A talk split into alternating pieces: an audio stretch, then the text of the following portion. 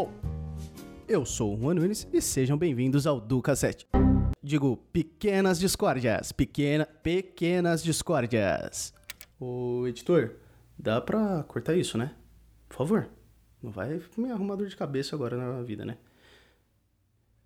E esse Pequenas Discórdias do Sala da Discórdia e não de outro podcast é especial de verdade pra mim. Afinal, hoje vamos falar sobre Pixar, Toy Story, Woody e eu? Eu? Ô, produção, quem escreveu esse roteiro aqui? Desde quando a gente vai falar de mim? Tá certo? Ah, que se dane. Então vamos lá.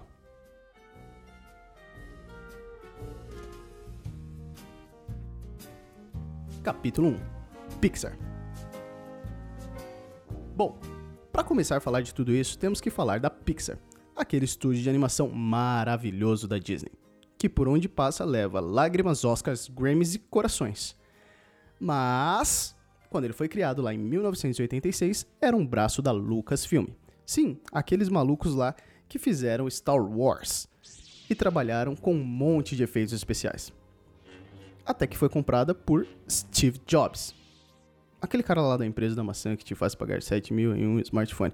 Então, sobre a supervisão dele, fez um acordo topzera com ninguém mais, ninguém menos que a Walt Disney.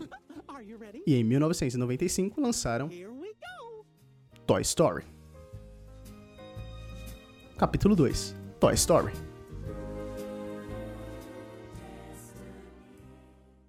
Sim, o primeiro longa-metragem em animação 3D que revolucionou o cinema, tipo, por mim e por qualquer pessoa sensata, como um dos melhores filmes já feitos em toda a história do planeta Terra. Até porque a gente não sabe se eles estão produzindo filmes em outros lugares do universo. Enfim, conta a história de brinquedos que têm vida e se mexem quando ninguém está olhando para eles. E tudo gira em torno de quando chega o boneco do Buzz Lightyear e muda toda a dinâmica do microverso do quarto do Andy, que tinha o xerife Woody como brinquedo favorito.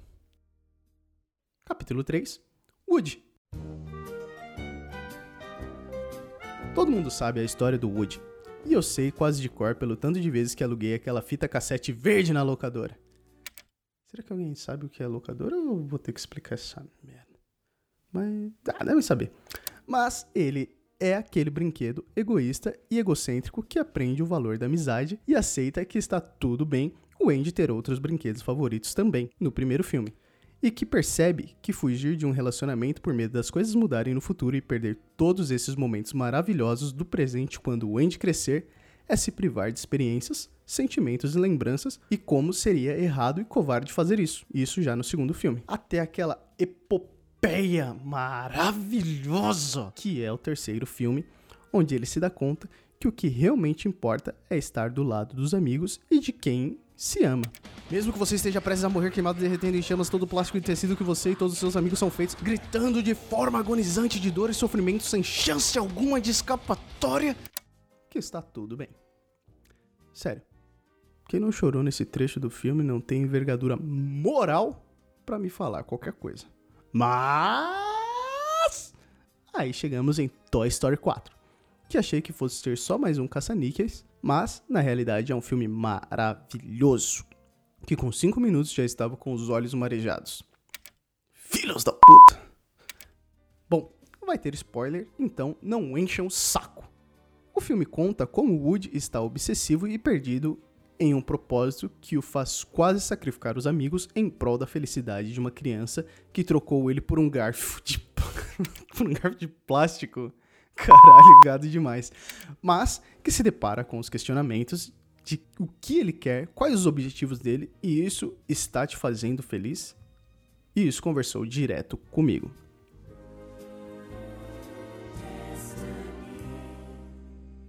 Capítulo 4 Eu Bom, Toy Story conversou comigo em diversos pontos da minha vida, e Woody é o meu personagem favorito de todas as animações da Pixar, porque ele é tão babaca, divertido e sinceramente obsessivo compulsivo quanto eu. E nesse ponto, ver ele chegar nessa decisão de seguir novos caminhos em novas aventuras me mostrou que se até a boneco de pano plástico animado em 3D consegue ir para novos desafios? Eu também posso. Então, esse programa foi basicamente para eu dizer para vocês que. Ô, produção, desliga a música aí, por favor. Sério. Desliga. Deixa só minha voz. Isso. Deixou? Show.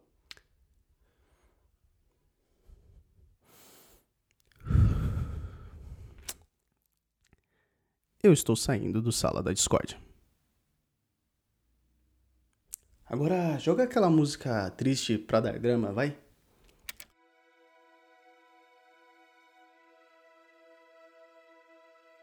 Sim, eu tô saindo do sala da Discord. E esse é o meu último programa. Não vem ao caso dizer o porquê. Tô saindo, gosto muito do pessoal. Mesmo que nunca mais eu vou olhar na cara deles e já bloqueei todas as redes sociais para não me encherem o saco, esses mal. Então, vocês não vão mais ouvir minha voz sedosa e meus comentários absurdos cheios de ironia e sarcasmo. Além, claro, de umas capas tão topzeiras assim. Mas se quiserem falar comigo, é @hurnunes em todas as redes sociais dessa rede mundial de computadores, menos no Tumblr porque tiraram a pornografia. Então, caso não me escutem novamente, bom dia, boa tarde e boa noite.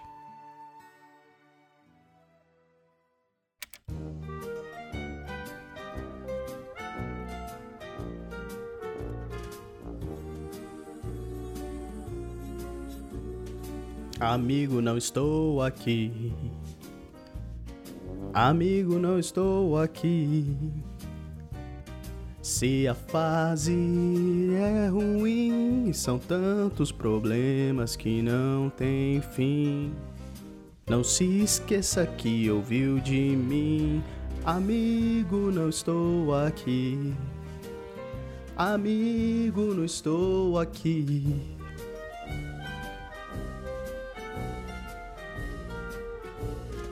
Amigo, não estou aqui.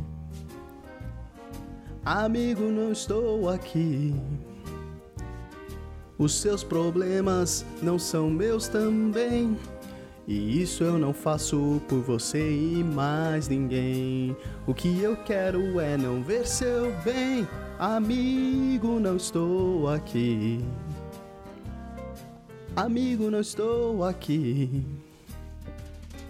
Os outros podem ser até bem menos preguiçosos do que eu. Bons brinquedos são. Porém, amigo seu é coisa séria. Pois é opção do coração. Viu? Tempo vai passar. Os anos vão confirmar as quatro palavras que eu proferi. Amigo, não estou aqui. Amigo, não estou aqui. Amigo, não estou aqui.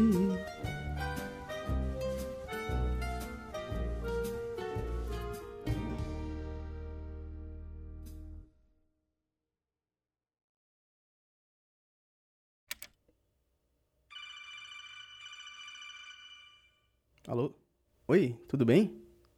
Hã? Vocês querem que eu faça uma participação no sala?